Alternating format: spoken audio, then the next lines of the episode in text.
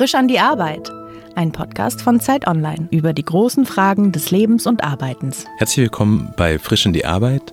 Heute zu Gast ist Anwar Tschukowski, leitender Lektor bei Aufbau und Blumenbar in Berlin. Genau. Herzlich willkommen. Danke sehr. Hallo der Beruf des Lektors ist ja quasi sehr stark verbunden mit so einer Liebe zur Literatur und mhm. dass man da wirklich reingeht aus einer größten persönlichen Motivation. Und eigentlich sind es schon zwei Fragen. Die erste Frage ist, ist eigentlich jeder Lektor mit dem Ziel angetreten, mal selbst Autor zu werden? Also ist es quasi so die Abzweigung? Und zweitens, kann man wirklich jeden Tag ins Büro gehen und seinen Job derartig lieben, wie man das in dieser Buchwelt immer so vermutet? Nee, natürlich nicht. Also um gleich mal mit der zweiten Frage zu starten und mit der Leidenschaft. Klar, ich würde das auch sagen.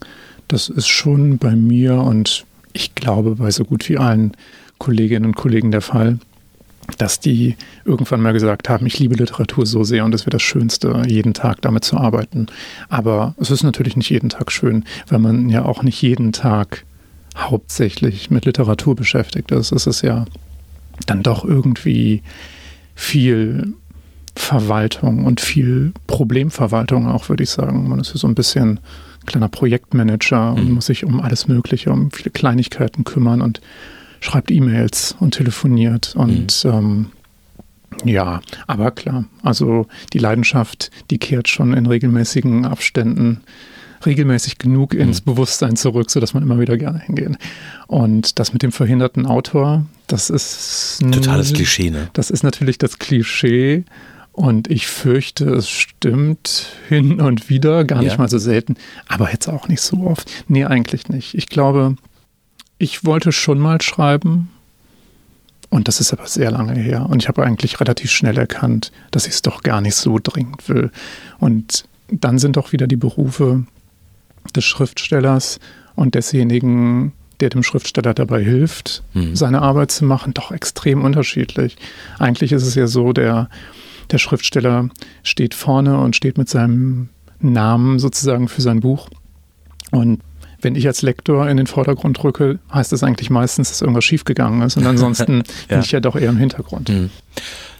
Ist es als in der Branche selbstverständlich, dass man, dass ganz viele Jobs, die um Bücher herum passieren, eigentlich nie wirklich erwähnt werden? Ich meine, bei Filmen gibt es wirklich ewig lange Abspänne und Vorspänne, mhm. wo im Zweifelsfall noch die zweite Person, die in wie Sandwiches geschmiert hat, noch erwähnt wird.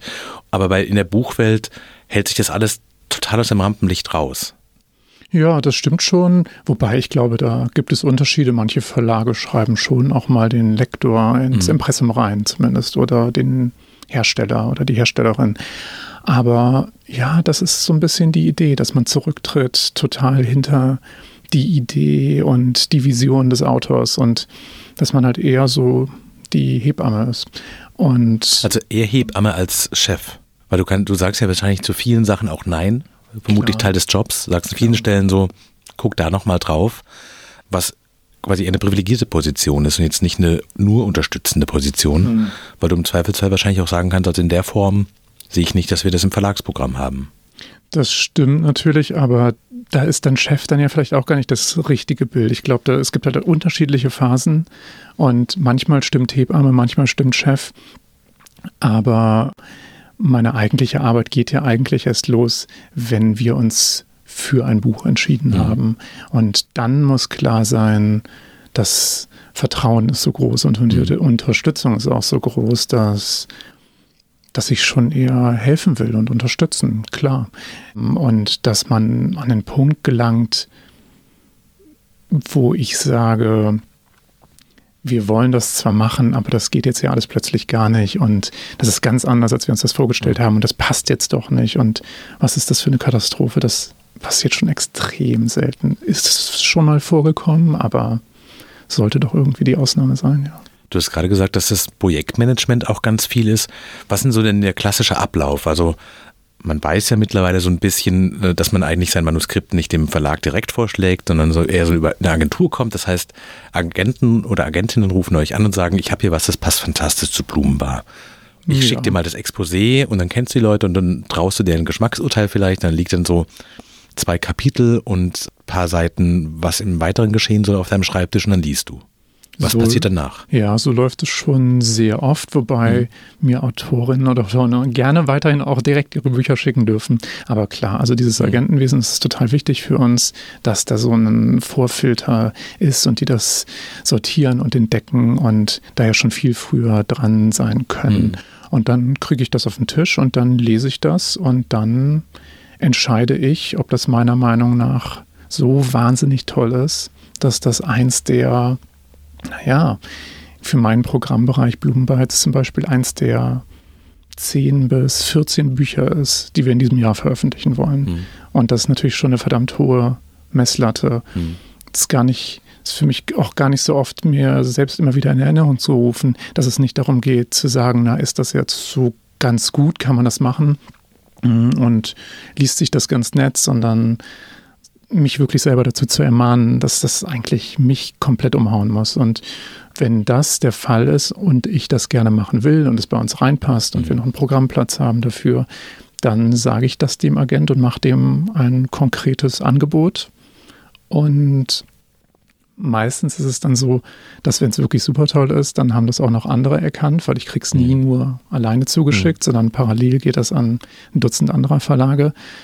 Und dann ist die Idealsituation für die Autorin, den Autor und den Agent, die Agentin, dass es eine Auktion gibt und wir uns da gegenseitig so hochschaukeln.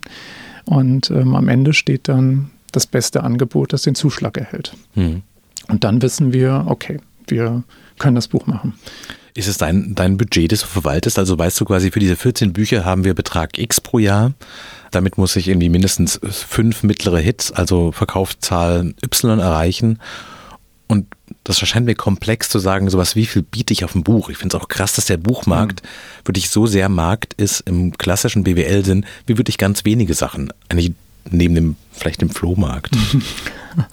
ja, das ist schon ungefähr so. Bei mir jetzt konkret ist das eher ein gefühltes Budget. Mhm.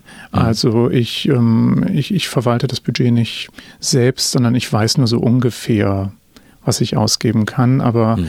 es wird ja sogar noch so ein bisschen absurder als das, was du gesagt hast, nämlich dahingehend, als dass wenn man immer nur das Geld bieten würde, von dem man sich ganz sicher ist, dass es einem nicht hinten aus dem Verlustgeschäft wird, mhm. dann könnte man, würde ich fast behaupten, gar keine Bücher machen, weil es dann ja doch eher nicht nur Angebot und Nachfrage, sondern Angebot und Nachfrage in der Konkurrenz sozusagen. Und ganz oft ist es eine Wette. Also ich glaube daran, das könnte ein großer Bestseller oder ein großer mhm. Kritikererfolg werden. Und dann muss ich Geld bieten, da muss ich eine Summe vielleicht bieten, bei der mir schon auch mal ein bisschen schwindlig wird und bei der mhm. ich halt nicht weiß, ob das klappt oder nicht. Aber wenn ich es nicht tue, dann kriege ich das Buch auf keinen Fall. Und dann mhm. bleiben eigentlich meist nur noch die Bücher über, an die ich dann von vornherein auch nicht so wirklich glaube. Mhm. Das heißt, um sein eigenes Programm zu machen, muss man immer so ein bisschen springen. Ich würde gerne wissen, also ich weiß nicht, ob du darüber reden darfst, aber in welcher Größenordnung von Beträgen reden wir denn? Also was wird denn in Deutschland, wenn, weiß ich nicht, eine junge Autorin, ein junger Autor kommt mit dem, mhm. mit dem Debüt? Mhm. Ich würde mal hoffen, dass das mindestens fünfstellig ist, weil die Leute ja länger als fünf, sechs Monate daran gearbeitet haben und irgendwie am Ende ja auch noch davon leben sollen. Von wo bis wo bewegt sich das denn ungefähr? Ich habe gar keine also, Ahnung. Ja, klar. Das mit dem, ob die dann davon leben sollen, das ist ja auch, also ist ja wirklich eine interessante Aussage und Frage ja auch. Ich würde schon auch unterstützen, aber ich weiß gar nicht, ob das unbedingt so sein muss. Es ist ja der mhm. Beruf des, also so der Vollzeitberuf Schriftsteller, den gibt es ja auch noch gar nicht so lange. Mhm. Und du hast ja recht, also da ist man dann plötzlich in der, in der freien bösen Marktwirtschaft und dann ist ein Buch vielleicht gar nicht so viel wert, wie man Arbeit reingesteckt hat, sondern wie halt jemand bereit ist, dafür zu zahlen. Mhm. Aber also ich stimme dir zu.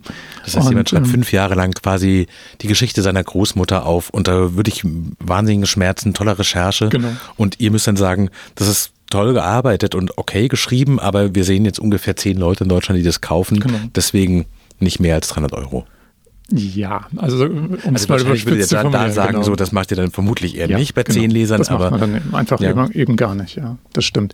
Ja doch, also eine Spanne kann ich natürlich schon angeben, wobei das natürlich herrlich, äh, unbefriedigend, unkonkret ist. Ich würde sagen, für so ein deutschsprachiges Debüt, das eher so in diese Kategorie ernsthafte Literatur gehört, da habe ich schon alles gehört von 5000 Euro bis 500.000 Euro.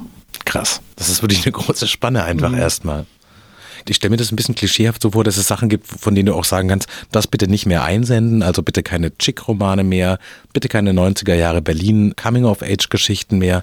Ist es so, dass es so Dinge gibt, von denen die Verlagswelt weiß, das ist eigentlich durch, das finden die Leserinnen und Leser noch ganz toll. Da gibt es immer Leute, die es auch mal selber schreiben wollen, weil sie das vielleicht selber in irgendeiner Form erlebt haben. Also auch die Möglichkeit jetzt allen, die zu Hause sitzen, so Fingerklopfen ja, und denken sowas, genau. ich habe eine tolle Geschichte, die schicke ich denen nachher sofort, zu sagen sowas, das sind Dinge, da ist der Markt einfach voll gefühlt ist das natürlich schon so, wobei ich ähm, wirklich immer versuche, mich selbst zu fragen, ob ich es nur selber so empfinde, weil ich halt eben im Verlag rumsitze und andauernd mhm. Bücher lese und vielleicht ja einen ganz anderen Lesehorizont sozusagen mhm. habe als der Leser da draußen. Und manchmal habe ich das Gefühl, dass wir Lektorinnen und Lektoren da viel kritischer sind, als es vielleicht jetzt die Leute da draußen mhm. sind, die Bücher kaufen möchten und lesen wollen. Aber ja, ein bisschen schon. Und das ist dann aber natürlich auch der persönliche Geschmack, der da reinspielt. Mhm. Und dann denke ich so, ich möchte nicht nochmal Chick auf den Tisch bekommen und ich mhm. möchte nicht nochmal einen Berlin-Roman lesen. Mhm. So ein Beispiel, das mir einfällt, ist, dass in, letzte, in den letzten drei Jahren vielleicht wahnsinnig viele so dystopisch angehauchte Bücher hm. zu mir ihren Weg finden. Und das scheint irgendwie so ein Trend zu sein. Das scheint irgendwie die Leute zu interessieren. Und die Leserinnen und Leser oder die Autorinnen und Autoren? Die Autorinnen und Autoren. die wollen ähm, dystopische Bücher schreiben, die möchte aber ja. niemand kaufen, ja. richtig? Ist es schon dystopisch genug da draußen? Ja, ich Andererseits glaube so, schon. So Regionalkrimis zum Beispiel verkaufen sich ja auch seit Jahren wirklich in Mengen und dieser Markt wird nicht satt, ne? Hm, das stimmt. Ich würde da auch einen riesen Unterschied machen, so zwischen es ist halt immer ganz schrecklich. Es gibt ja diesen, man, man unterteilt ja gerne in ernsthafte und Unterhaltungsliteratur, mhm. ja. Und die Grenzen sind total fließend und mich nervt diese Unterteilung auch immer. Aber irgendwo ist sie dann natürlich doch nicht ganz falsch, weil die Leserinnen und Leser jeweils doch, glaube ich, sehr anders suchen und lesen. Und was jetzt zum Beispiel die Regionalkrimis angeht, das ist so ein Markt eben, den gibt es schon recht lange.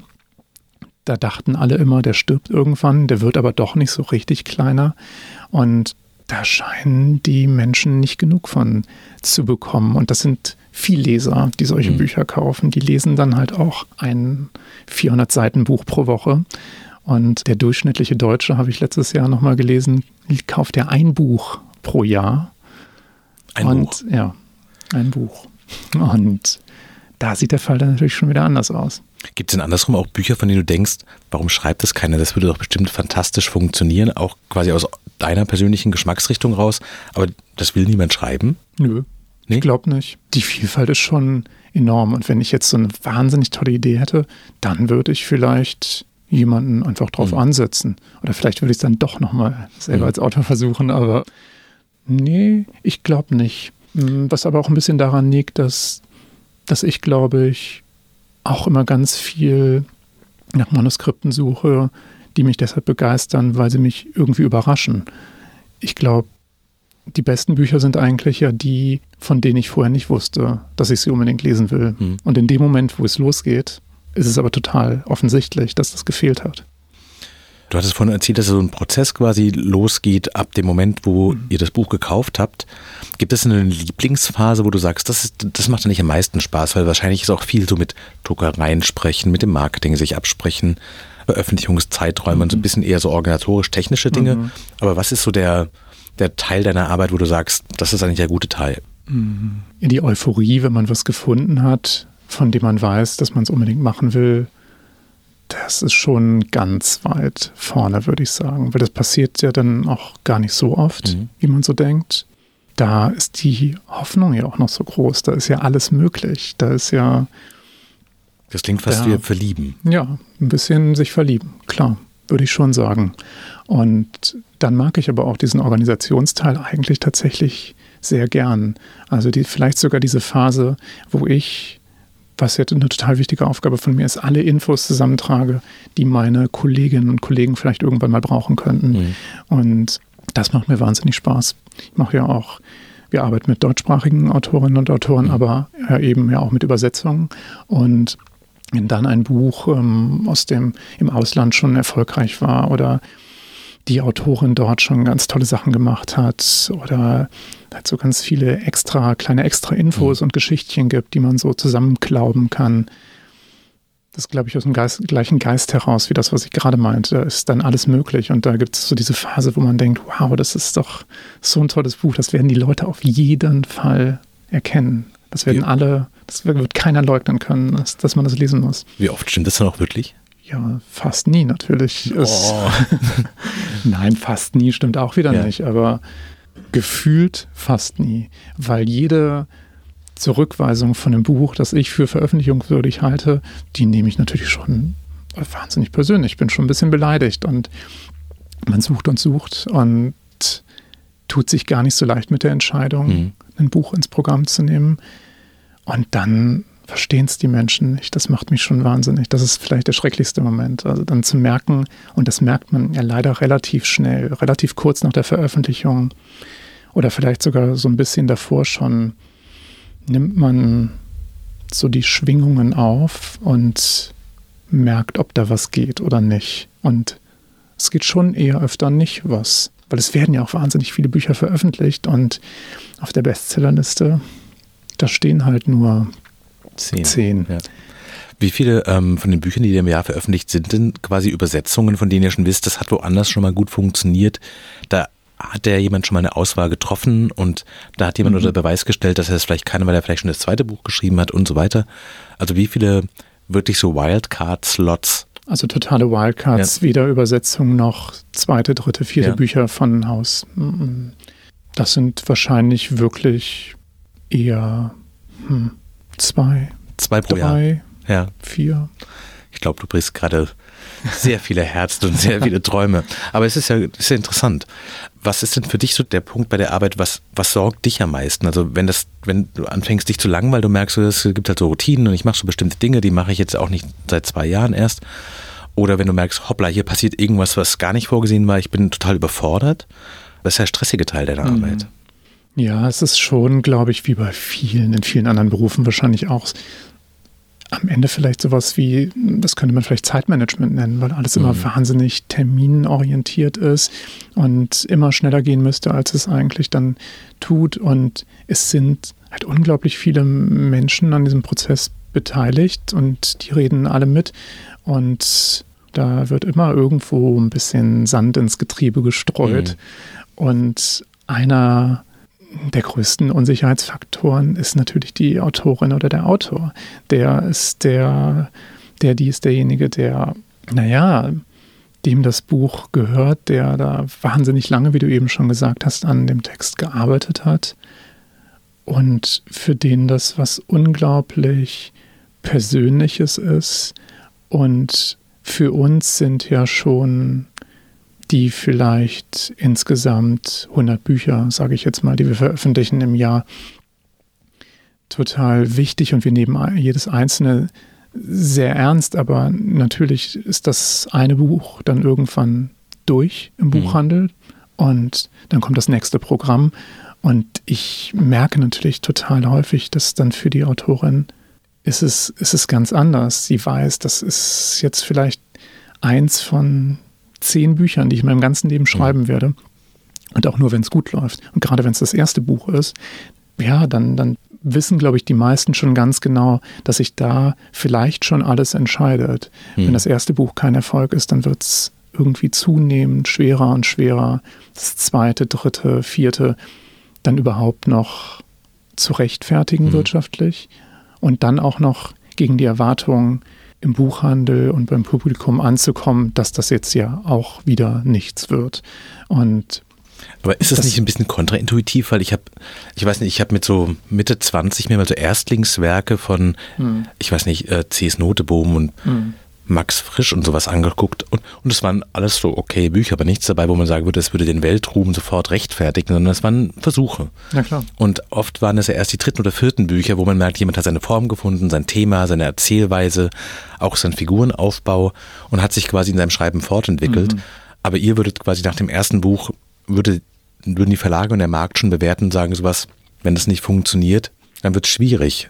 Schließt es nicht quasi genau den, den, den Erfolgsweg den man schon mal beschritten hat, eigentlich aus? Finde ich auch. Und wir versuchen natürlich immer, diesen Befürchtungen nicht nachzugeben mhm. und tun das oft auch nicht.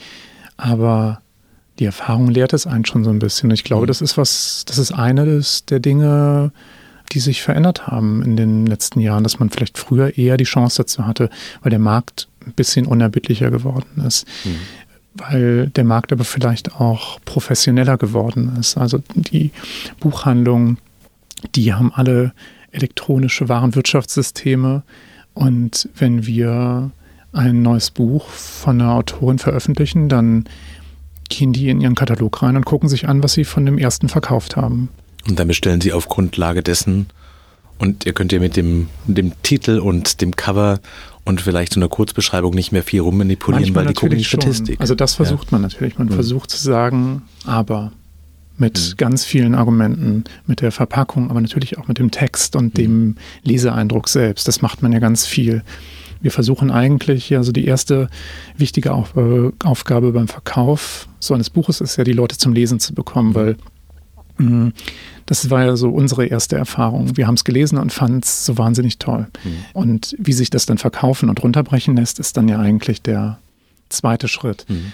Und meine Überzeugung ist es dann ja irgendwie immer, wenn der Buchhändler dann erstmal liest, dann wird er das schon einsehen. Dann wird er das auch. Okay, das heißt, die Einstiegshürde ist das Problem quasi ich weiß nicht, von Musik weiß man, wenn man die ersten 30 Sekunden gehört hat, dann mhm. kommt der Entscheidungspunkt mhm. und wenn man dann weiterhört und das ist der Punkt, auf den du hinfieberst, zu sagen, lies doch mal los, dann wirst du schon in der Magie drin sein. Mhm. Haben sich denn eigentlich deine, deine Hoffnungen, was den Beruf in, als Lektor angeht, hat sich das so erfüllt, wie du es dir vorgestellt hast, bevor du es angefangen hast? Ist das so, wie man sich das, wie du dachtest, dass es sein würde? Wie immer langweilig, teils, teils natürlich. Mhm. Also ähm, ganz viele Dinge schon. Ich ähm, habe tatsächlich ich denke tatsächlich schon relativ oft, dass es eigentlich wahnsinnig toll ist, dass meine Arbeit darin besteht, das zu tun, was ich so tue. Nämlich lesen und mit Autorinnen und Autoren über ihre mhm. Texte sprechen und die Organisation darum und dem Buch dabei helfen, den Weg in die Welt zu finden. Aber ganz viel ist auch anders. Tatsächlich, dass so die Beschäftigung mit dem eigentlichen Text und so die Lesezeit, dass das vielleicht ideell somit der wichtigste Teil meiner Arbeit mhm. ist, aber quantitativ dann natürlich irgendwie nicht, weil dafür immer weniger Zeit bleibt und es ein bisschen in den Hintergrund rückt und mhm. der Arbeitsalltag und so die Bedürfnisse von allen möglichen Stellen das so ein bisschen zerreiben.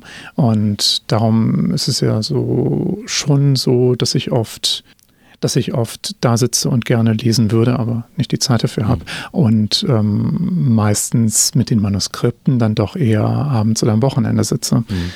Und das fand ich die ersten Berufsjahre schon eher absurd, dass das vielleicht das Wichtigste ist, was ich zu tun habe, aber mir eigentlich gar keine Zeit dafür gegeben wird. Mhm.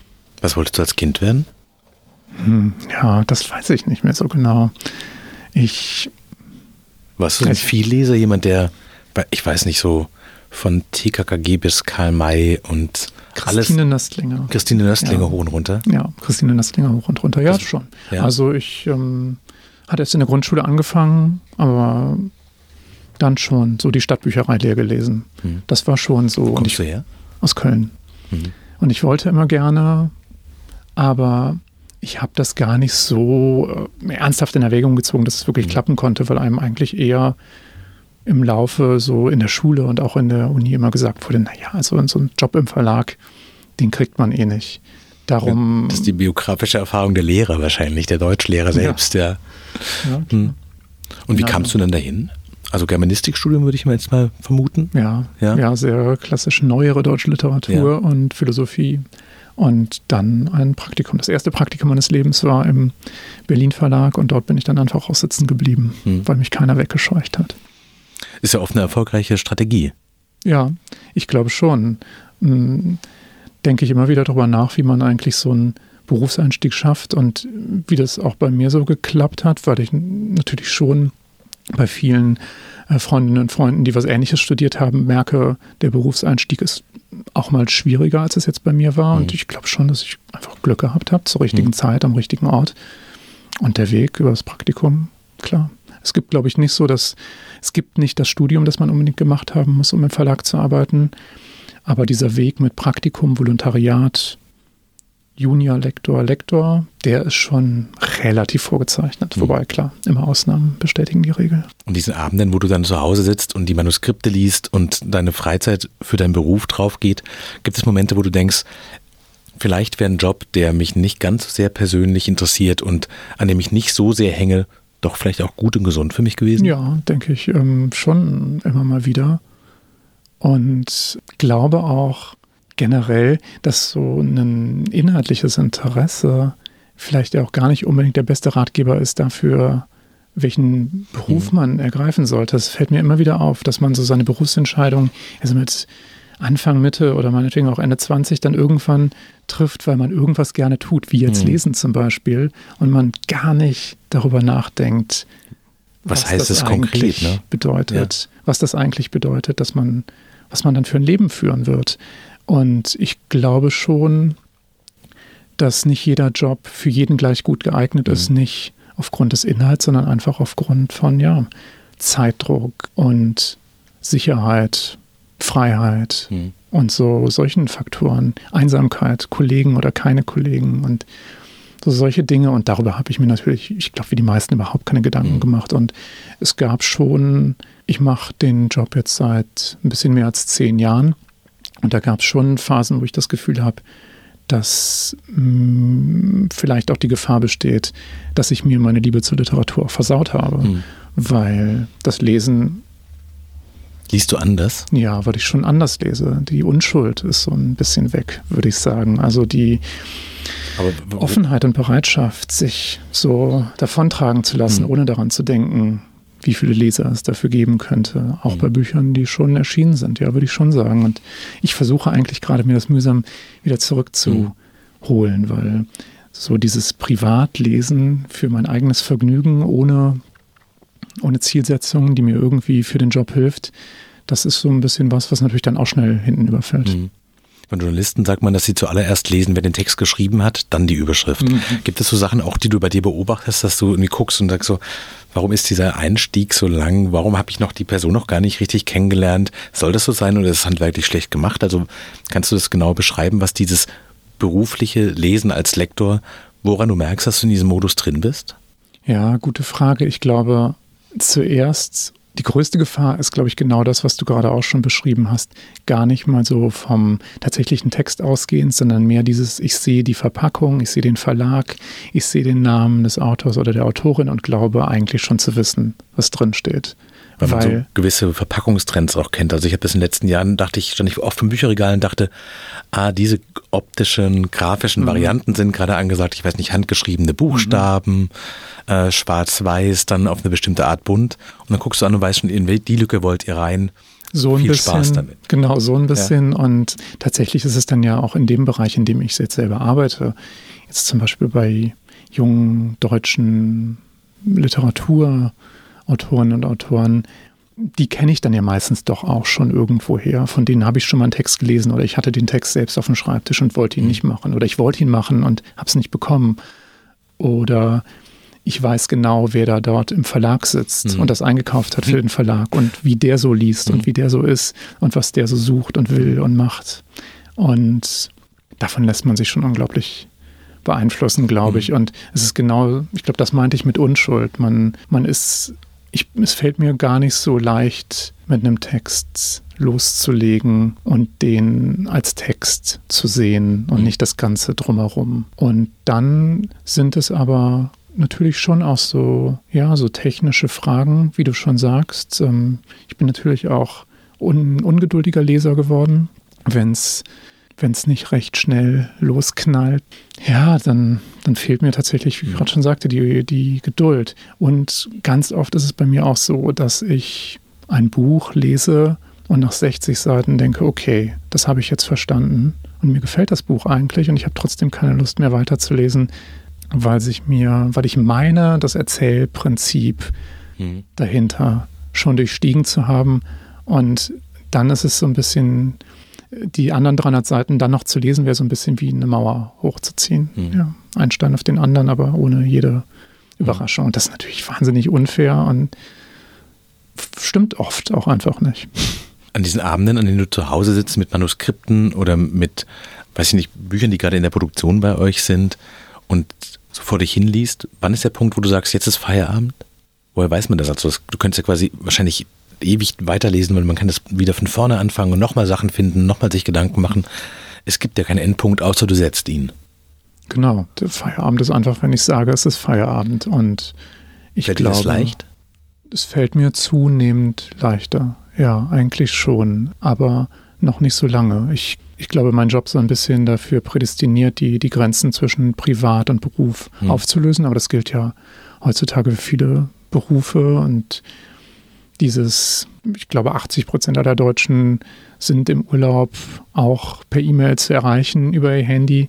Das gilt ja, das gilt ja für wahnsinnig viele Berufe und ich finde schon, dass es wichtig ist, dass man da selber diese Punkte findet und setzt, mhm. weil es ja dann doch eher ein Langstreckenlauf ist. Und ähm, ich beim Manuskripte lesen ist der Feierabend dann, wenn mir die Augen zufallen vor Müdigkeit. Mhm. Und erstaunlicherweise gehen dann ja ganz viele andere Dinge doch noch. Also Privatlesen geht dann doch noch und Netflix gucken geht dann auch noch und rausgehen geht dann auch noch, aber beim Manuskriptlesen fallen mir die Augen zu. Mhm. Und ansonsten.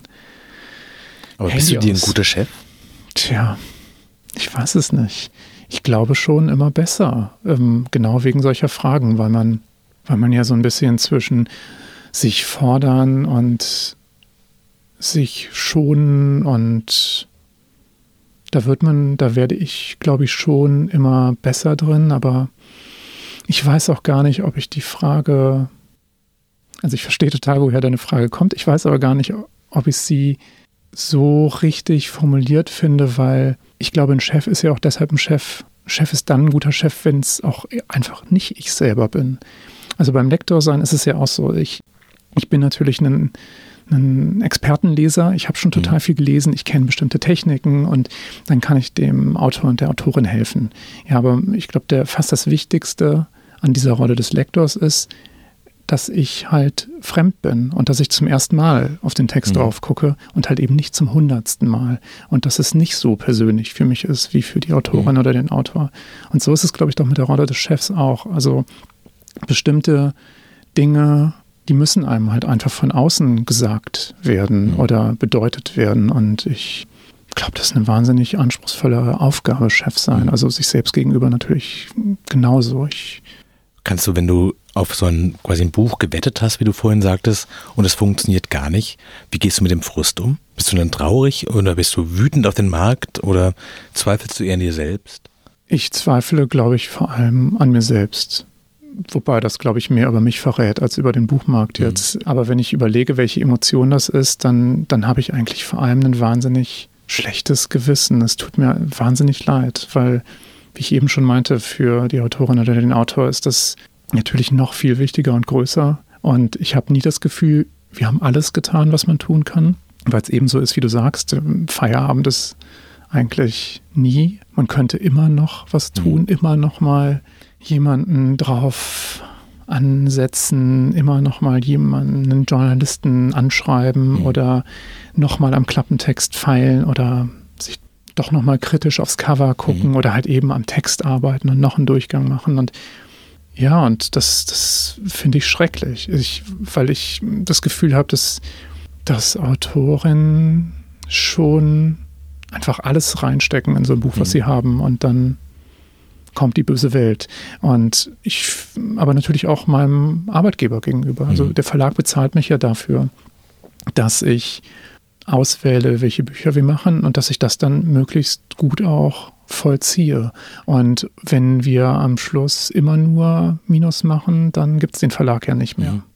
Gibt es diese Bücher, die du liest und sagst, ich finde es wahnsinnig super, aber ich weiß, ich bin damit ein bisschen alleine und deswegen machen wir das jetzt nicht? Klar, das passiert schon relativ häufig, ja. Weil ich denke, das Publikum dafür ist nicht groß genug hm.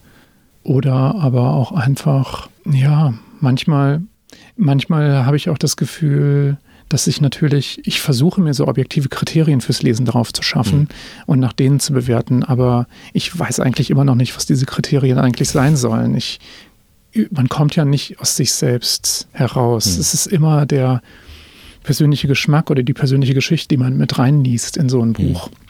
Mhm. Und ich arbeite eigentlich daran, mich selbst nicht mehr so wichtig zu nehmen, als dass ich denken könnte, dass es mir gefällt, aber ganz vielen anderen nicht.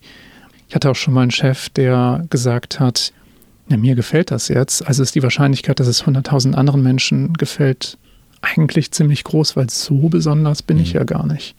Und das stimmt natürlich irgendwie. Mhm.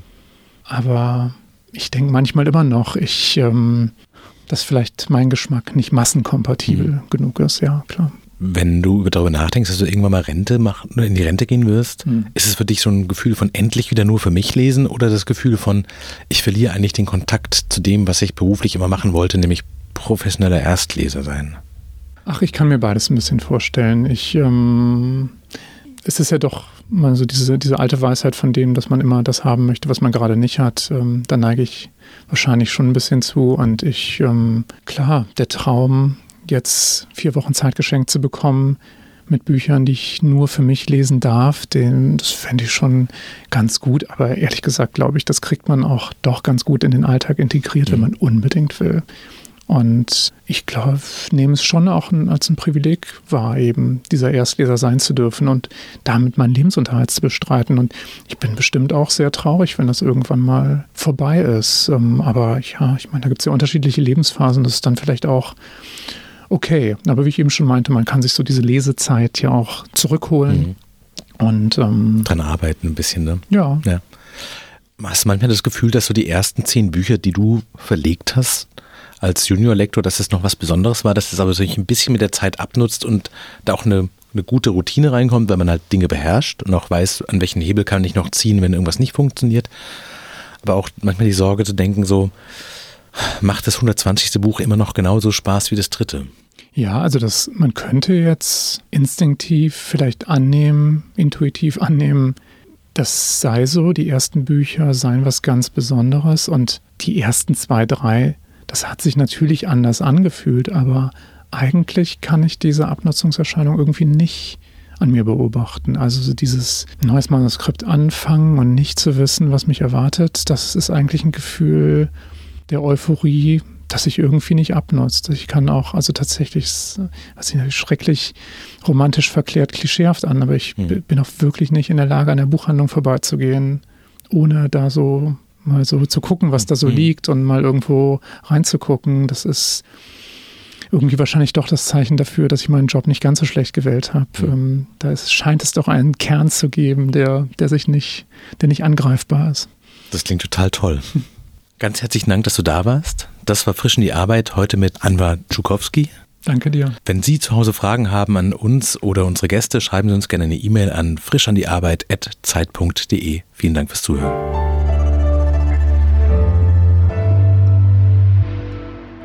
Frisch an die Arbeit, ein Podcast von Zeit Online. Konzipiert und moderiert von Leonie Seifert und Daniel Erck. Produziert von Maria Lorenz, poolartists.de.